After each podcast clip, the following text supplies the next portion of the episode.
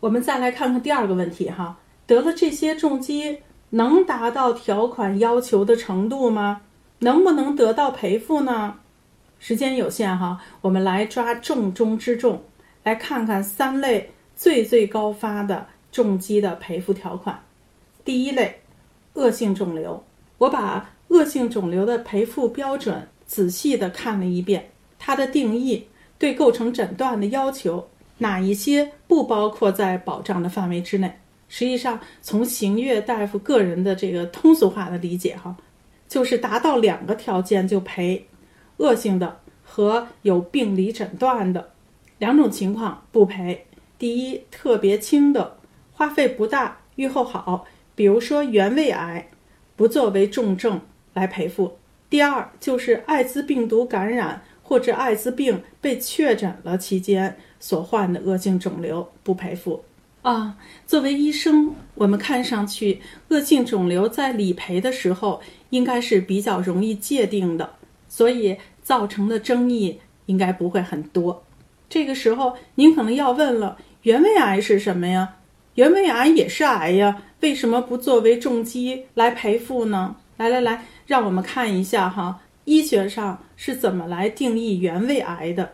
原位癌就是指癌细胞局限在上皮内或者黏膜内，未突破基底膜，侵犯到它旗下的真皮组织或者是间质，没有发生侵润和远处转移。原位癌有时也被称为侵润前癌或者零期癌。原位癌常见于支气管、胃、乳腺、子宫颈、皮肤等部位。咱们来看看右边这张食道癌的示意图，这个黑色的箭头所指的小小的灰色组织，我们把它看作是癌细胞；这个粉色的箭头，它指的薄薄的这一小层，这就是基底膜。我们指的原位癌就是这样小小的一个肿瘤，它呢没有突破到基底膜以下。再往右看，T 一、T 二。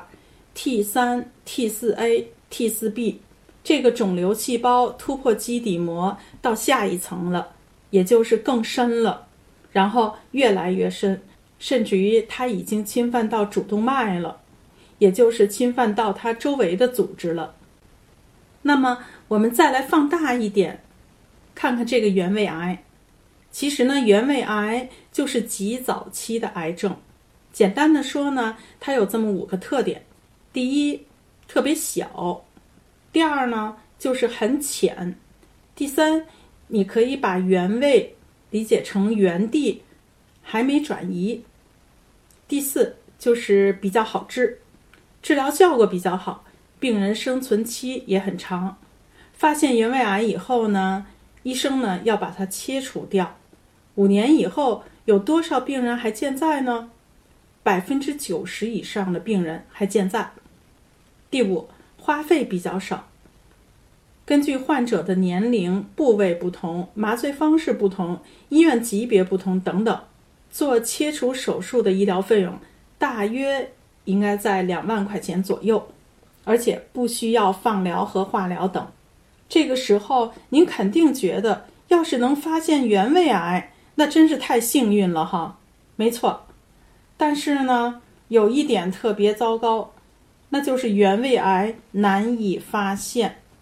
很不幸的是，尤其在我们国家，我们的预防工作仍然做的不那么令人满意。针对肿瘤的体检也不是做的那么充分。